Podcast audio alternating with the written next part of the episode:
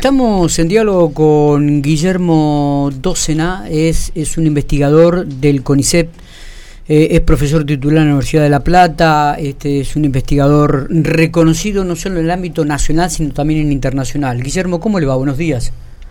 Hola, buen día, ¿cómo les va? Muchas gracias por, favor, el eh, el gusto, como siempre, es nuestro, Guillermo.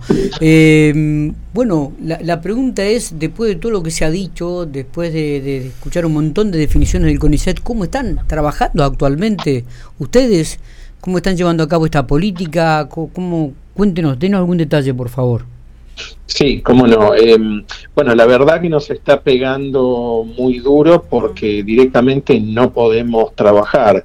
Eh, se han cortado todos los canales de compra de insumos, eh, no hay firmas para lo que se refiere a importar productos o insumos o reactivos del exterior, no se han depositado las cuotas de los subsidios.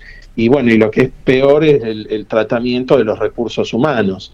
En enero debían haber eh, informado, de acuerdo al cronograma eh, ya manejado desde el año pasado los resultados de las becas de los ingresantes al doctorado, de las postdoctorales, de las entradas a carrera de investigador, de las promociones, y es el día de hoy que no tenemos esa información y la gente tiene sueldo, los que corresponde al último año, ¿no? Hasta finales de marzo, de manera que hay una incertidumbre muy grande y ya la gente está emigrando del sistema, se está yendo al exterior, se está yendo a la industria, por lo cual para nosotros es una situación extremadamente crítica y con mucha incertidumbre porque nadie sabe qué es lo que va a pasar.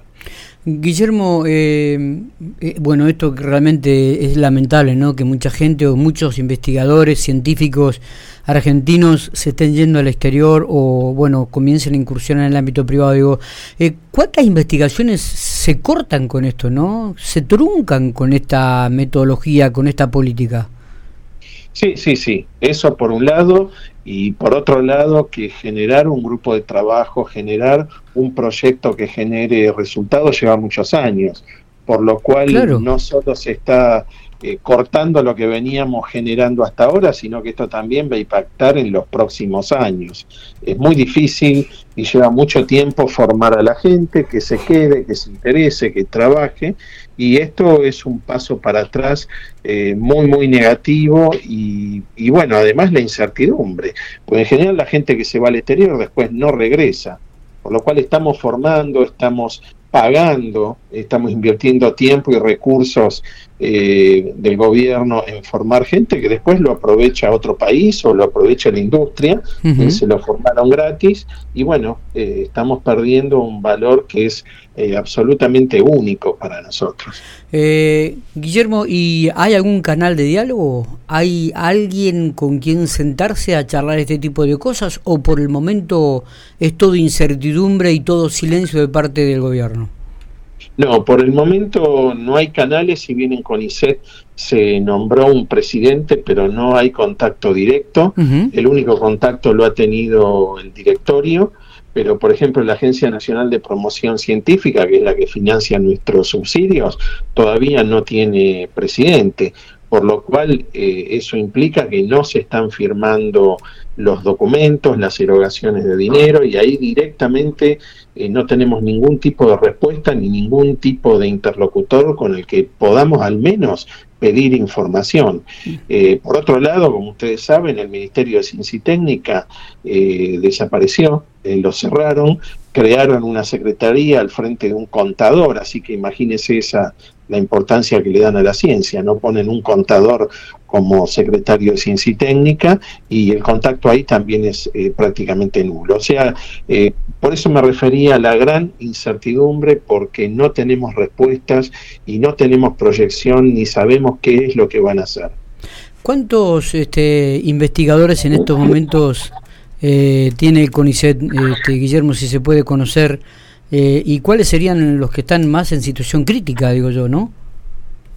Eh, mire, por ahora eh, los investigadores que tenemos, un, digamos, una posición estable, estamos cobrando el sueldo.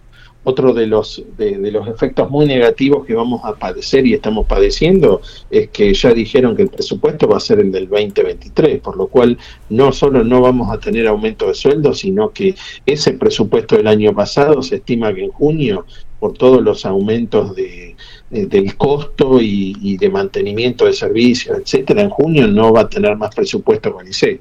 Así que ahí no sabemos qué es lo que va a pasar. La situación más débil la están pasando los becarios, los cuales tienen salarios mucho menores que nosotros los investigadores. Y además bueno hay mucha gente que ahora el 31 de marzo se le acaba la beca y realmente no saben qué, qué es lo que van a hacer por más que se hayan presentado a una convocatoria de, de becas el año pasado porque todavía no se ha informado eh, si se las van a dar o no eh, hay alrededor de 30.000 entre investigadores y, becarios en todo el país. Eh, de manera que es mucha la gente que está afectada. Eh, usted es un hombre que, viaja por el mundo, que tiene encuentro, que da conferencia. ¿Cuál es la visión de, desde afuera, no, hacia este, la Argentina y hacia el CONICET?